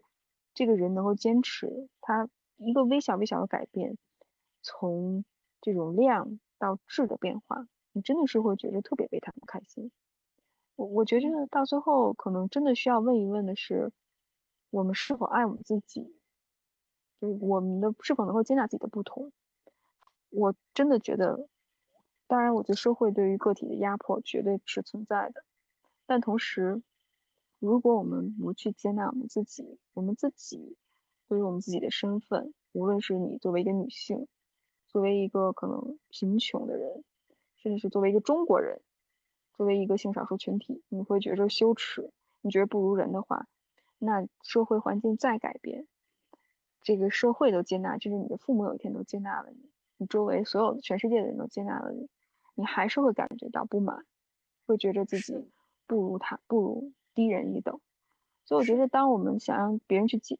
爱我们的时候，我们问一问自己，就是到底我们是否知道什么是爱？很多时候我们会觉得爱是什么？爱是我比你强，爱是我比你挣更多的钱，我比你更凶猛。嗯，当然，我觉得你可以说社会获得更多的话语权。获得更多的权利，对女性来说是一种进步，这个我完全不，就是不否定它的意义和价值哈。但是如果只有这些权利上的争夺，那我们还是在这种男权的体制里面，它的核心还是支配和被支配。我嗯，我们还是在这个系统里面，你还是会不快乐，你还是觉得自己是不被爱的。所以我觉着，无论是心理学也好，甚至是很多宗教也好。我觉得给了一个人的希望和方向，它是能够超越这种所谓控制和被控制的模式，能够让我们学会先去接纳、去合作、去形成共识，哪怕从小小的问题上去开始，就是有这种勇气和力量即使我不认同你，但是我也愿意去理解你，我愿意放下我自己，我想去了解你到底为什么这样。我可以甚至是可以跟你断联，但是自我和解的这个过程，不去继续背负他人的暴力，我觉得打破这种代际的循环，这是对我们自己最大的慈悲。反而，当我们每个人更爱自己的时候，我觉得整个社会气氛，甚至是整个性别结构，它也是一种改变。因为我觉得真的去爱他人，去爱自己，就爱自己更重要，是对自由最核心、最基本的一种实践。否则，你不知道什么是爱，你也不知道什么是自由，你会觉得自由还是我要比你厉害，我要比你优越，或者是我低低人一等，我不够先锋。那这还是之前的那个逻辑，嗯嗯，是的，是的，嗯，雨薇，其实我一直都挺好奇，我觉得 这次跟你的聊天也是这种感觉，就是我会感觉我会看到一个人，看到你是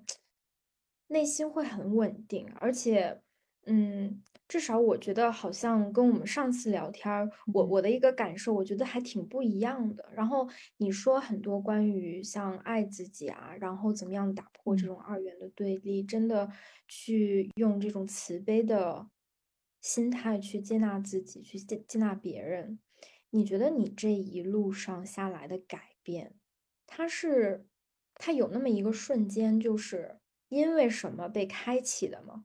假如说因为被一个什么样的人怎么样对待，或者说因为自己意识到因为什么事情意识到了一个什么，然后他也会有一个什么呃激发你的那个点吗？导火索那个点有吗？嗯，我很难说有一个点，不是，就是没有那种好像一一巴掌被扇醒的感觉，反而是一点一点的积累吧。我觉着，可能我真正开始去疗愈的时候，就是我经历了很多，就是亲密关系的破裂，再加上经历了就是有毒关系，等于那时候是把我打碎了。嗯，所以可能上一次我们聊两年多前，那时候我们聊天的时候，可能我内心有一种巨大的愤怒感，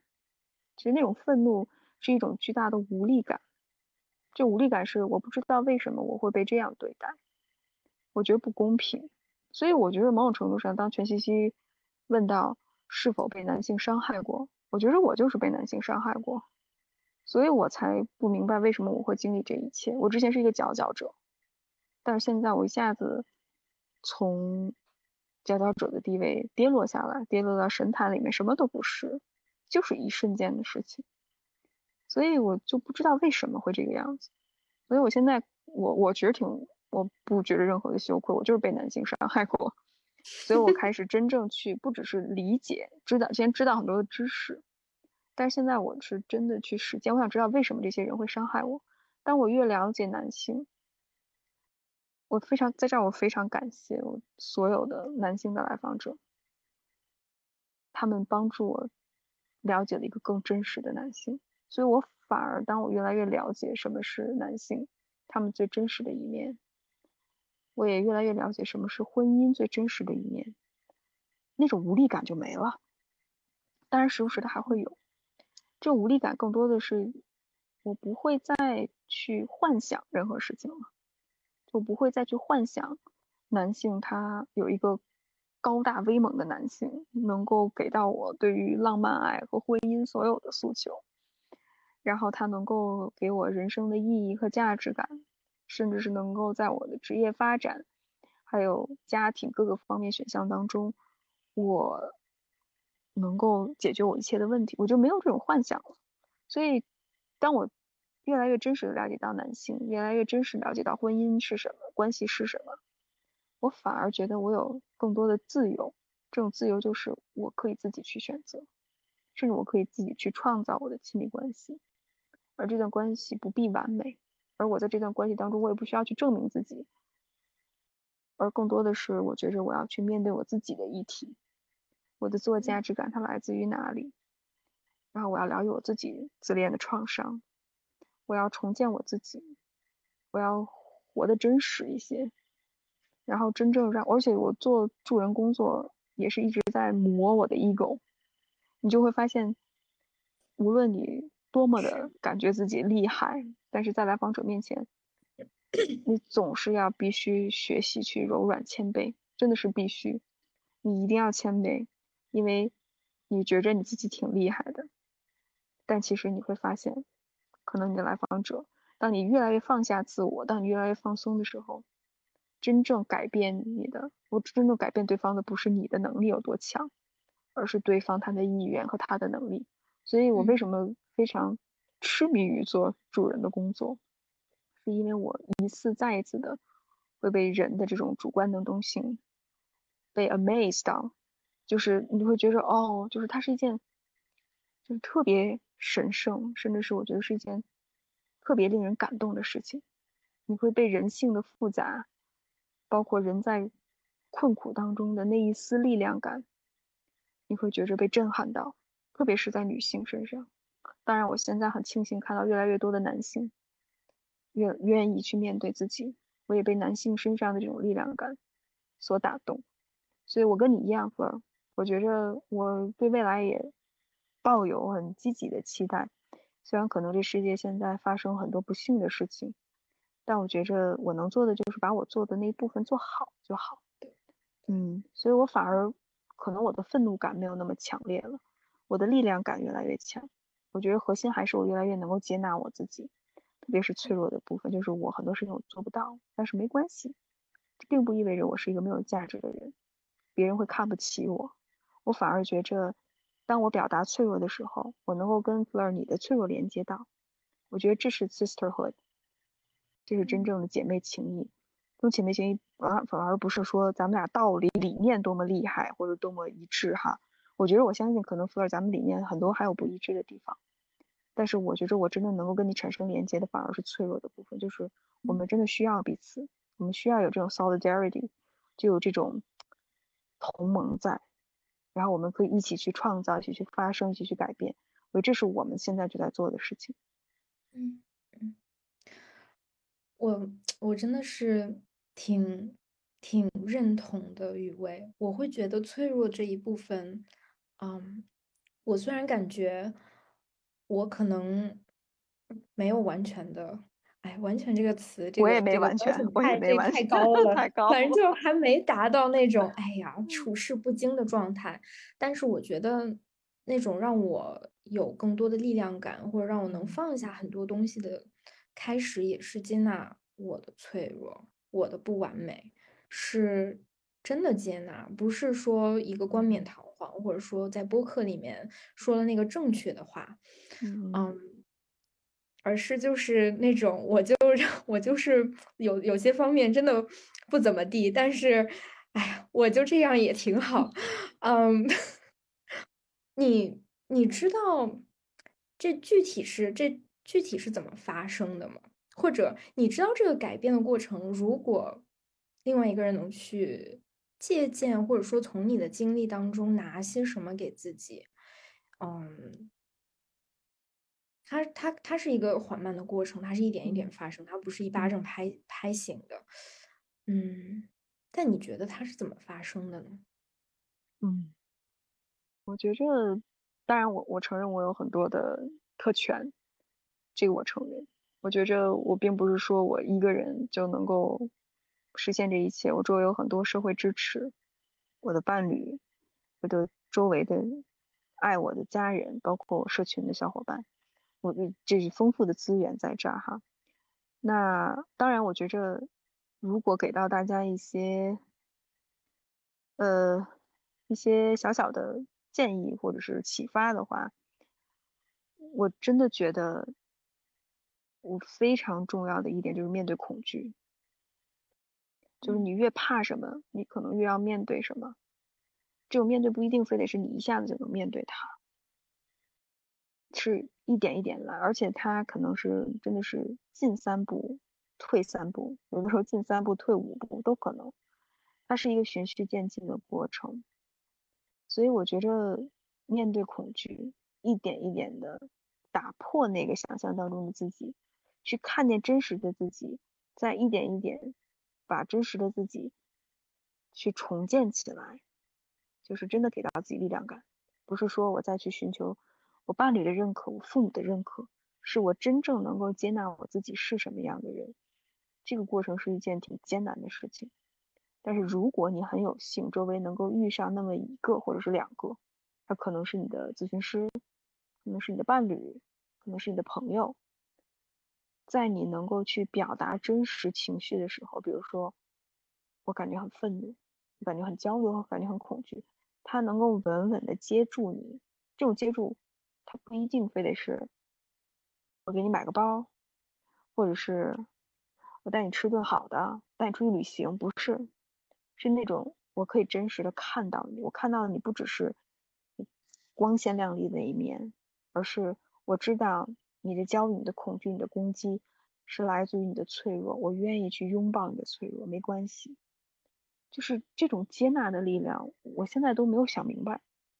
但是我真的很感恩的是，我经历过很多次，很多的时候可能是来自你亲近的人，甚至很多是次是来自于陌生人。这种我能够看到你，我能够看到你最脆弱、最不堪的一面，并且我能够稳稳的接住你，我不会去 weaponize，就是把它武器化，嗯，从而之后再去攻击你，不会这么去做。我有一种。我知道你的脆弱，但是我选择去用爱和接纳的方式去更好对待你。当这种经历体验多了之后，这真的是一种体验，不是我们在这说的这些理论哈。嗯，然后你会用这种同样的方式去对待你自己。比如说，可能今天我们说的一些观点，我一个星期之后听了之后，觉着，哎，那个时候我怎么会这么说？就是对我的思想怎么这么不先进？就是你可能下 意识会有这种想法，但是我觉着。没关系，那就是那个时候的我，他是我的一部分，我接受他。虽然可能还会有一些心里忐忑不安，甚至会有自责，没有关系，自责也很正常。我选择接纳这个部分，那就不评判吧。我觉得这一点特别重要。哎呀，我不知道我有没有回答你的问题，字儿就是有有的。嗯，我让我让我想到，嗯，我自己也在做一些啊。self compassion 自我慈悲的练习，我为什么喜欢它？我是觉得它是一个爱自己的，可以实操，可以落地，可以你就去练，你去做的一件事情，不需要任何的工具，任何的人。然后我经历过的一个很让我珍惜的一个瞬间是那个练习是这样说的：说想象你生命当中曾经能够让你觉得你很好的一个人。即使是一个瞬间也可以，甚至可以是一个猫猫狗狗，一个动物都可以去想象那个人或者那个动物去看着你，他现在就在看望着你，他望着你的眼神是那种真的想让你好，想让你拥有这个世界的幸福、美好和和充盈。他用这样的眼神望着你，然后你想象着这样的眼神。然后从他的眼睛里面看见自己，嗯，我觉得这个那个瞬间其实挺给我冲击性的，让我想到了很多，也想到了我们家狗，就是我觉得我没有想到一个动物也可以，但是你知道，其实动物给我们的就是一种。此时此刻的我，不管你是谁，我都信任你，我把我的生命都交给你的那种，那种感觉，它其实也是非常非常疗愈的，嗯，所以我相信，我相信这样的经历，也许大多数人都有，也许他是多多少少，有的时候，我觉得它是个光谱，有的人会比较贫瘠，有的人会比较充盈。可能特别充盈的那些人根本都不需要做什么练习，人家就很 很开心，就已经很接纳自己。然后，嗯，稍稍贫瘠一些的人，就我们得练习给自己 给自己爱跟接纳。嗯，但我真的觉得，如果能从这个视角里看的话，我想到了很多我曾经被接纳的瞬间。以前我都觉得这这没什么的，或者我都不往心里去。嗯。但我觉得每个人可能都有一些一小部分的那个财富，可以可以该需要的时候拿出来用一下吧。嗯，是是，我真的觉得就特别遗憾。这么一说，我就想到我们之前想要聊的那个二十三岁，因为染粉色头发遭网暴，后来选择自杀的这个女孩，就是到最后她都做的那么体贴，就是做的那么还要去宽恕别人，想要去把爱跟正能量传到给这个世界，就想象她多么的对自己要求多么的严格，就多么的想去通过给他人爱。从而自己感觉到自己是被需要的，自己是有价值的这样的一个人，所以你你可以说我们谴责网暴，我觉得这点特别重要。但我觉得今天弗兰提到的这种自我慈悲这一点也特别的重要，就是我当我们想要就女性太包括有一部分男性太习惯于去给他人创造价值，而忽略了对我们自我的关爱。所以如果我们能够这个社会允许更多的自我脆弱的接纳。我觉得反而会比宣传某种政治正确的一种话语，其实对个人自我接纳的力量、疗愈的力量更有效。与其我们说什么样的观点是正确的，不如我们说你现在感觉如何？你是不是感觉很难过？我怎么做能够更好的帮助你？我觉得这些可能是一个更有效的练习。当这种被无条件接纳的感觉，或者是经验越来越多的时候，我相信内在是有力量感的。我自己去年过去一年就是做关于再见爱人那个视频，我也是经历了一波一波的网暴，当然跟那个女孩所经历的相比，真的没有办法相比哈。但是在这个风暴当中，我自己作为一个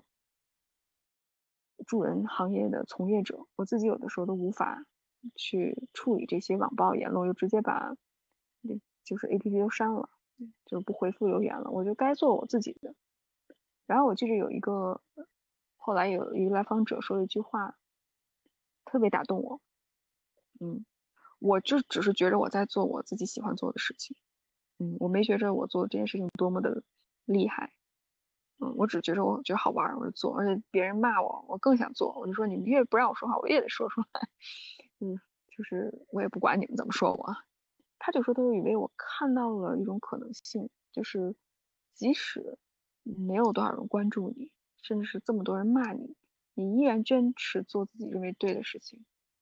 这个特别让我打动。然后我就在想，如果我能给一个人一点点希望和力量的话，我觉得这件事情就有意义。但是现在结合刚才。或者你说的这个 self compassion，我会觉得这我这多了一层意义，就是当我真的去做这件事情的时候，我问一问我自己，我其实自己也在去关爱我自己，我也在对我自己慈悲，是因为我看到了我自己，我接纳了我自己的脆弱，然后我再去选择，去把我认为可能能够给大家提供不同视角的观点传播出去。而我如果能够跟他人产生共鸣，那固然好，但是前提是我自己，我要能够照顾好我自己。对，对，所以，我我觉着特别感谢你能够把这一点提出来。我觉着我们太关注于我们能够给他人带来什么，而太少去关注我们自己是一个什么样的精神状态。像有为你之前说的那种女权、政治、社会那种大的议题。Versus 的对比，我们每个人的微小的生活，其实我也会感觉有一个很宏大的社会责任感的道德的一个叙事。一个是我们把自己生活过好了的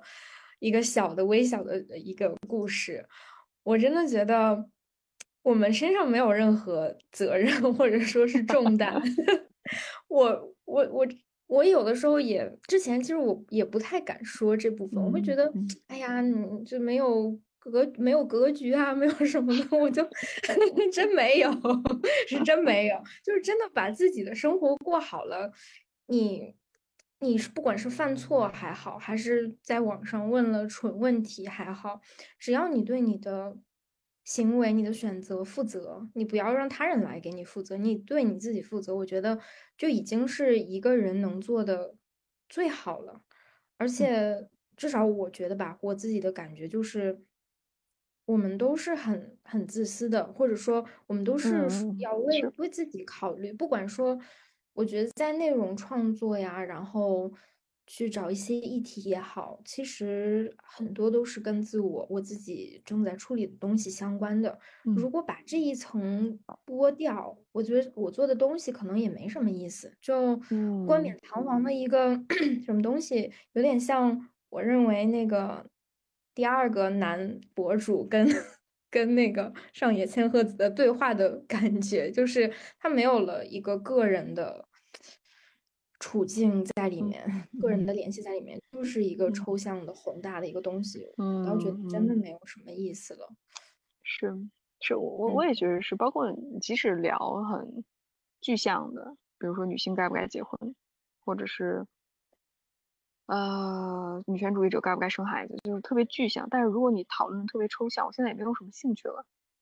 因为每个人处境不一样。当然，我们可以去聊宏观性的议题，这个很重要，不是说不重要哈。但是你总会啊有能够让人去能 relate 的部分，就是你能够连接到，能够产生共鸣。这种共鸣应该是情感的，是共情的。对。所以我觉得这一无论是一个视频、一个文章、一个播客，它。真的能够给他人带来这种情感上的共鸣，它肯定是有这种 relevance，就是有相关性，它不是高高在上的，他不是曲高和寡的。所以我觉得上海千鹤子老师，即使他理论性这么强，但是他面对三个所谓就是高知女性，他还能够有这种慈悲之心，能够去看到他人的脆弱。我觉得后其他两位女性。她们问的那个问题也非常好，跟母亲的关系，然后跟自己伴侣的关系，他们的挣扎。虽然我可能全信息，我觉得他，我我真的不了解他，我能觉得他其实防御性很强，可能是之前遭遇了网暴，因为你看到他有的时候笑着，脸是僵住的，看他的微表情，他是僵住，他是很僵硬的一种状态，处在一个很紧张、很应激的状态。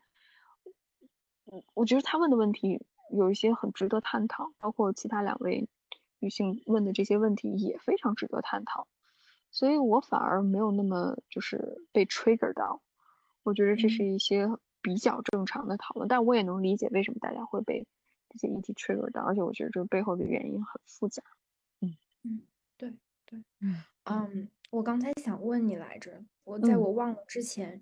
以为你我我好奇你刚才说。你说自我接纳、自我关怀、爱自己的那一部分，你说接纳自己的恐惧，嗯，我好奇说，你觉得你自己一路经历下来，你让你觉得对你来说最大的那个恐惧是什么呢？你愿意分享一下吗？嗯，我有太多恐惧了，我不知道从何说起，太多了。比如说，我会觉着，就可能最让你害怕的一个。或者说那个最见不得他，就要把他隐藏起来，让会给自己带来最大的脆、特别大的脆弱感和伤害的，会有那么一个吗？哦，这么一说的话，其实我反而想不到有一个最大的脆弱的点哈。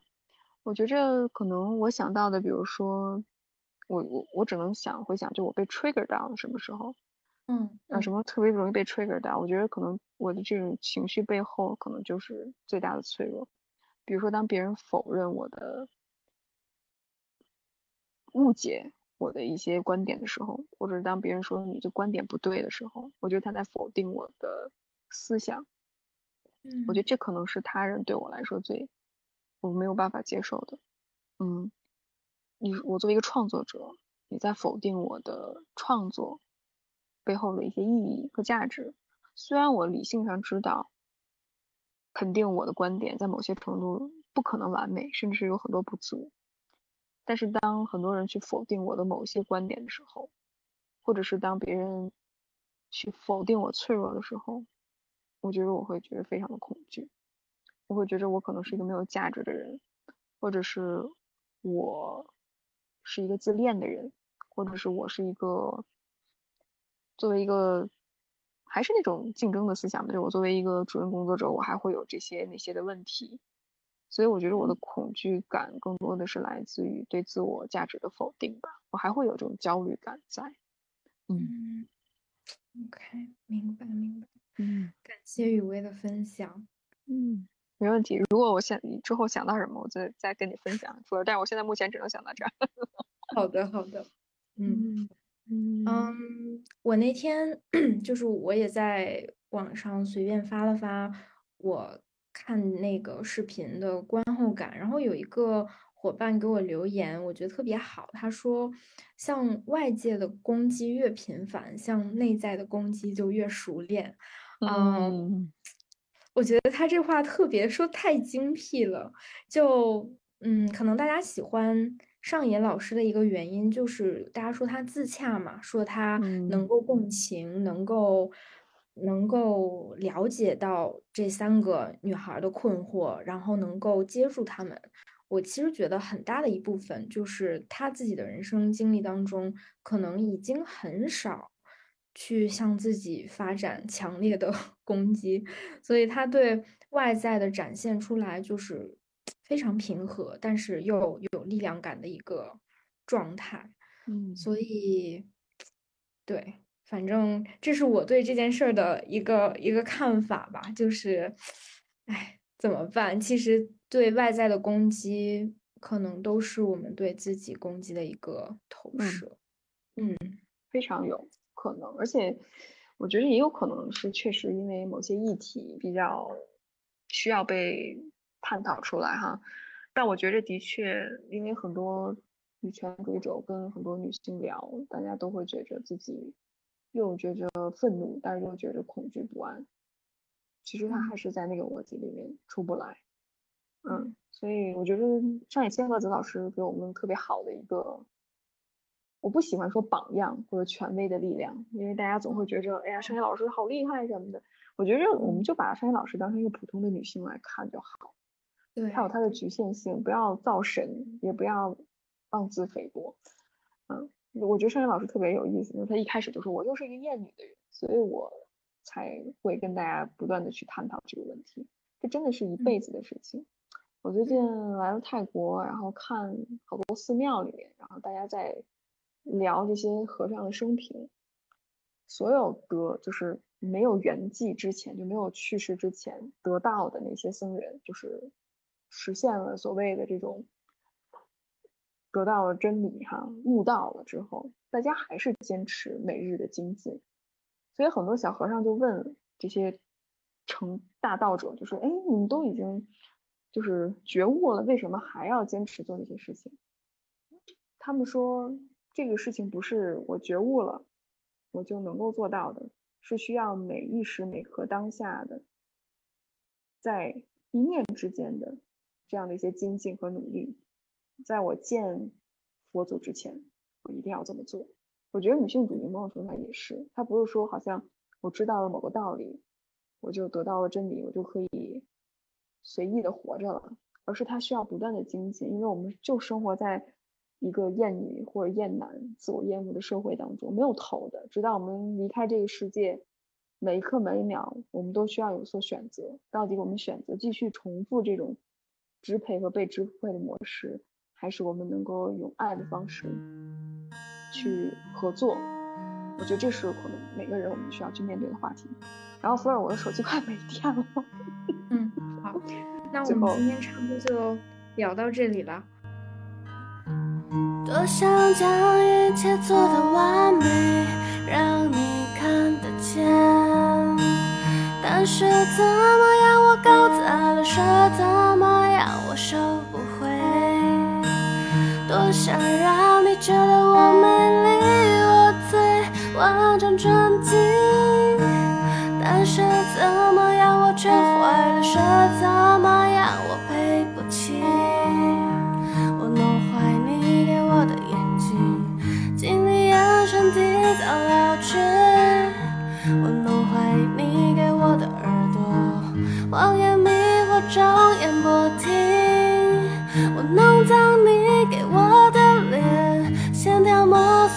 我的笑脸，